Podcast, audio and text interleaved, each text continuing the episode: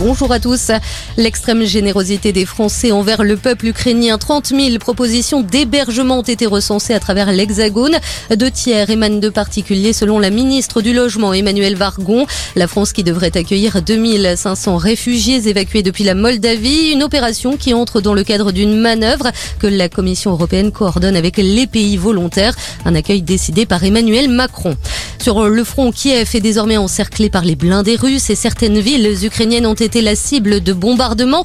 Hier, à l'instar de la ville de Dnipro, située dans le centre du pays, des zones civiles ont été touchées. La ville est pourtant le point d'arrivée d'un couloir humanitaire mis en place par Moscou.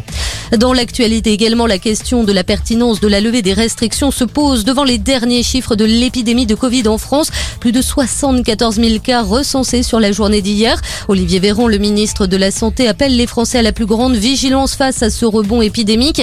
La France qui met fin dès lundi au port du masque obligatoire en intérieur ainsi qu'au pass vaccinal. De leur côté, les principales organisations d'aéroports et de compagnies aériennes souhaitent en finir avec les certificats de vaccination, de tests et même le masque pour voyager en avion à travers l'Europe. Elles estiment qu'il faut rétablir le droit de voyager pour tous et estiment que l'immunité collective est suffisante pour revenir aux règles d'avant-crise. Marché pour le climat, près de 140 manifestations sont prévues à travers la France. Aujourd'hui, de Paris à Toulon, en passant par Clermont-Ferrand, Toulouse, Gap ou encore Strasbourg. Cet événement, un slogan Look Up, référence à Don't Look Up, un film qui met en scène deux scientifiques qui tentent d'alerter l'opinion publique sur l'arrivée imminente d'une comète.